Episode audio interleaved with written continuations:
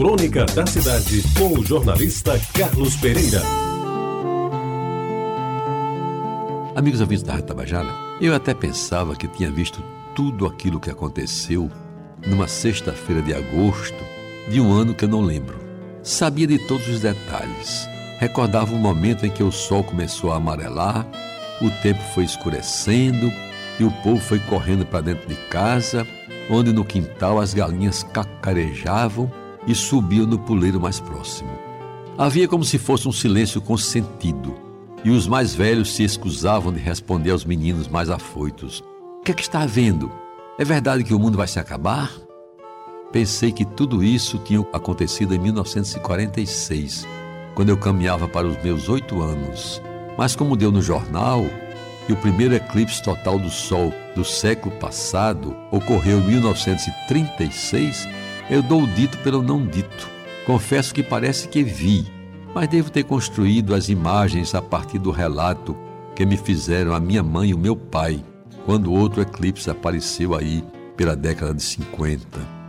Mas quando ocorreu o terceiro e último eclipse total do Sol do século passado, exatamente no dia 11 de agosto de 2000, e como a gente não pôde observar o fenômeno aqui no Brasil, aproveito estas linhas para lembrar o que já disseram os mais antigos com relação ao final do mundo, que iria coincidir com o fim do século, e sem ser especialista em leitura e interpretação de Nostradamus, até antevi o que os esotéricos mais fiéis iriam dizer se por acaso nada ocorresse de diferente naquela quarta-feira, segunda de agosto.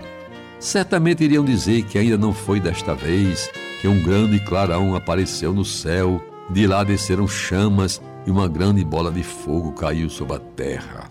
De qualquer modo, é preciso tomar cuidado, se não com alguma quarta-feira em que se anuncia o fim do mundo, mas principalmente com a sexta-feira, que é 13 e é de agosto.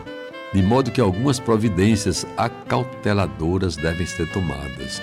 Entre outras, destaco sem ordem de importância. Por exemplo, antes de sair de casa, verifique se está chovendo. Em caso positivo, não deixe de levar consigo um bom guarda-chuva. Cuidado, porém, para que o guarda-chuva não tenha ponta muito fina, pois isso poderá atrair um raio e aí poderá acontecer o fim do seu mundo. Não pague nenhum compromisso que se vença numa sexta-feira, 13 de agosto. Aos credores, se na segunda-feira seguinte o mundo não tiver acabado, diga simplesmente que estava rezando à espera do fim do mundo e não podia sair para compromisso tão banal como ir a um banco pagar carnês ou promissórias. Não passe debaixo de nenhuma escada sobretudo se ela estiver pendurada num prédio prestes a cair. Se na sua frente passar um gato preto, faça de conta que não o viu. E se sua companheira ou companheiro insistir, recomende a ida dele ou dela a um oculista. Não consuma alimentos pesados, gordurosos ou com alto teor de colesterol. O mundo pode não acabar na sexta-feira e você poderá passar o sábado com uma tremenda dor de barriga.